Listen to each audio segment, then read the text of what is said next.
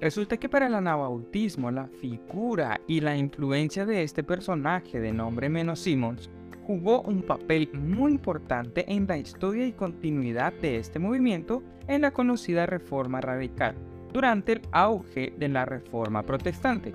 Sin embargo, ¿qué sabes de él? ¿Lo habías escuchado anteriormente? ¿Sabías que gran parte de los anabautistas son conocidos como menonitas gracias a él? Pues te lo cuento.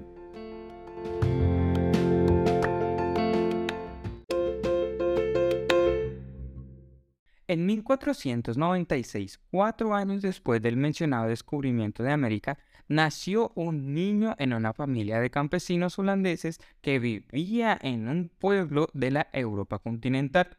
El nombre del niño era Meno Simons.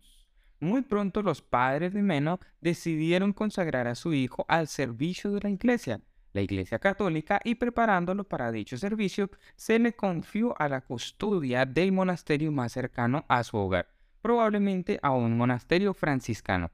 Durante muchos años se dedicó a los ejercicios espirituales que eran requeridos por un monje, así como para aquellas personas que estaban en el curso tradicional de estudio teológico requerido por un candidato al alto oficio de sacerdote. En estos años de estudio, Meno aprendió muy bien a leer y a escribir en latín, también aprendió griego y se familiarizó con muchos manuscritos latinos antiguos, especialmente los de los padres de la iglesia, tales como Tertuliano, Cipriano y Eusebio. Pero se olvidó por completo de leer el más grande de todos los libros, la Biblia. Por dos años, Meno estuvo preocupado por las dudas sobre la misa antes de encontrar algo que lo guiara hasta que finalmente decidió buscar tranquilidad a través de una investigación diligente en el Nuevo Testamento. Esa decisión fue uno de los grandes pasos en la vida de Mena. En efecto, fue un paso decisivo que seguramente lo condujo a su conversión final, porque el principio fundamental de la reforma y del mismo Evangelio es la única autoridad de la Biblia como fuente de la verdad para la fe y la vida.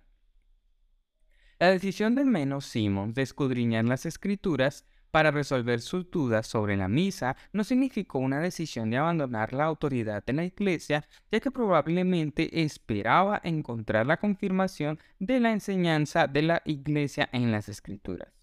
El verdadero problema vino cuando Meno quien decidió abrir las tapas de la Biblia, descubrió que no contenían ninguna de las doctrinas tradicionales de la misa. Con este descubrimiento, su conflicto secreto llegó a su punto máximo cuando se vio obligado a decidir cuál de las dos autoridades sería suprema para su vida, si la iglesia o las escrituras. La iglesia le enseñó que no creer en sus enseñanzas significaba la muerte eterna qué se suponía que debía hacer. Afortunadamente, como él mismo repite, encontró ayuda en las obras de Martín Lutero, quien decía que quebrantar los mandamientos humanos nunca puede conducir a la muerte eterna.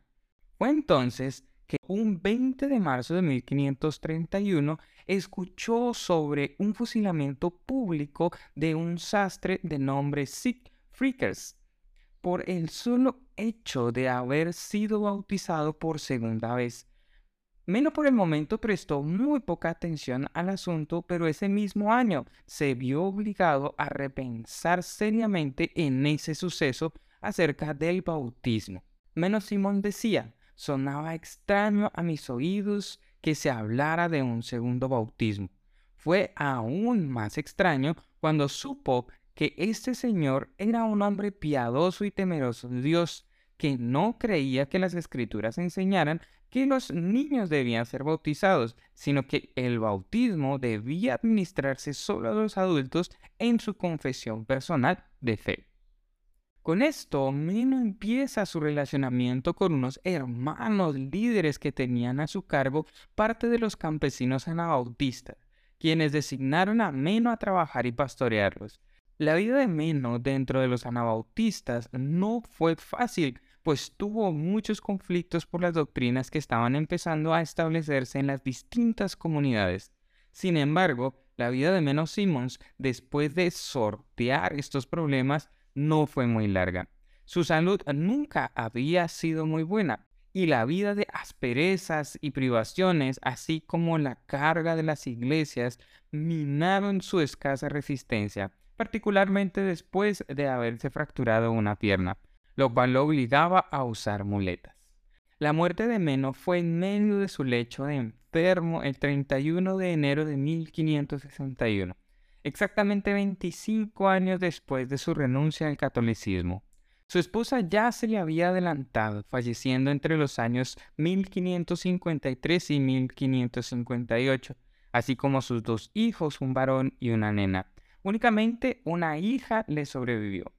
Fue sepultado su propio jardín, donde se ha levantado un modesto memorial en testimonio de la obra de Meno al servicio de Dios y de la iglesia que tanto amó. Y es así como este breve recorrido de la vida de Meno Simos nos ayuda a ilustrar un poco de quién fue él. Para el próximo episodio estaré abordando lo que fue su importancia ya dentro del anabautismo.